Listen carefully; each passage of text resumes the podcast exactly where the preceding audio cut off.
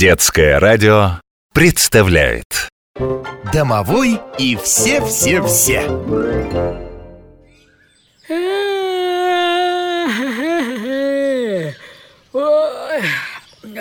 Вот и утро наступило.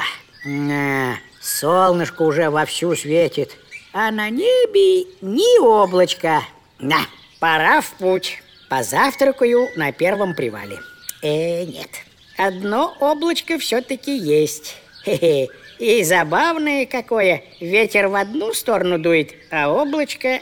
э, да это не облачко Это белый конь по небу, как по земле скачет А на коне-то дева сидит В доспехах, с мечом в руке Ой, кажется, она меня увидела Бежать! Стой, малыш! Не бойся, не убегай. Уже не убегаю Стою, небесная дева Валькирия. Что? Да, я из рода Валькирий. А зовут меня Хильд. А как твое имя? М? Филя, я домовой Вот только дома у меня и нет Понятно, Филя. Ты не против, если я немного посижу тут рядом с тобой, в тени? Мой конь притомился. Ему надо отдохнуть. Конечно, я никуда не спешу. Я тогда поем немного. Не хочешь, Хильд? Нет, спасибо. Э, Скажи, а кто такие валькирии? Ты не знаешь?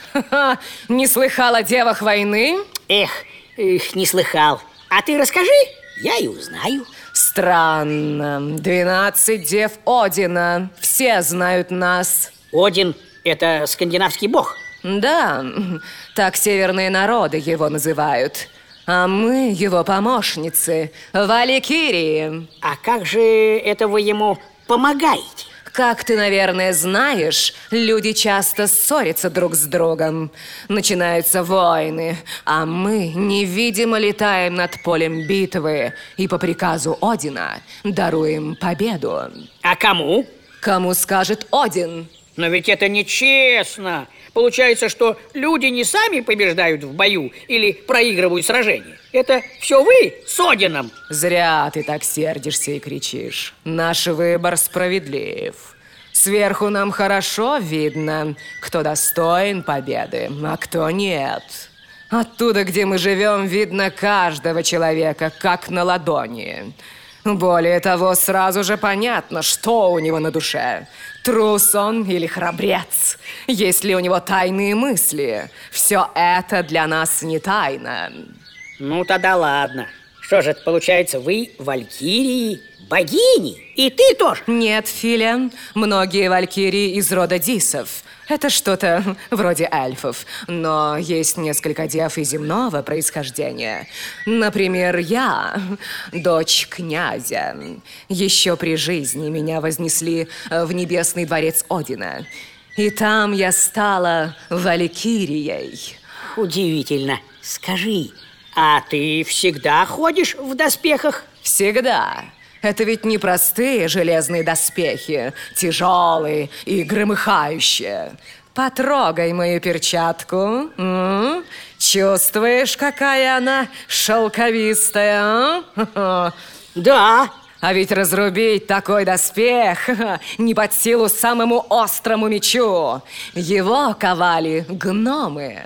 Ух ты! Тогда эти доспехи действительно волшебные. Не сомневайся в этом. Скажи, Хильд, а вы только воевать умеете? Нет, домовенок, у нас еще много забот и обязанностей. Когда мы видим доблестного воина, павшего в бою, то мы подхватываем его на руки и уносим на небо. На небо? Да, в Алгалу, небесный дворец Одина.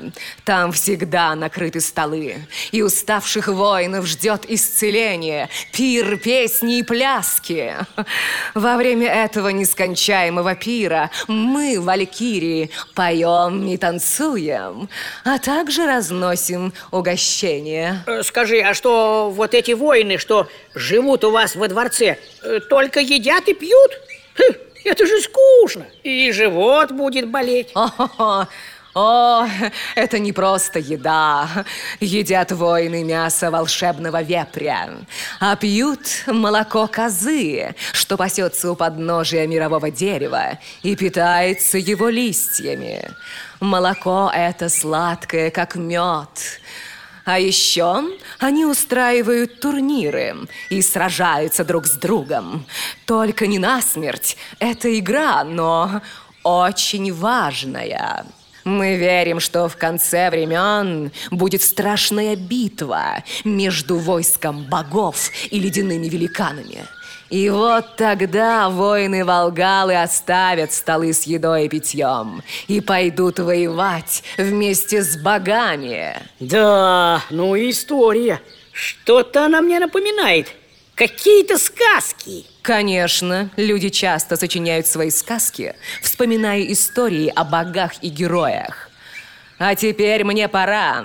Прощай, домовенок. До свидания, Хильд! Домовой и все-все-все.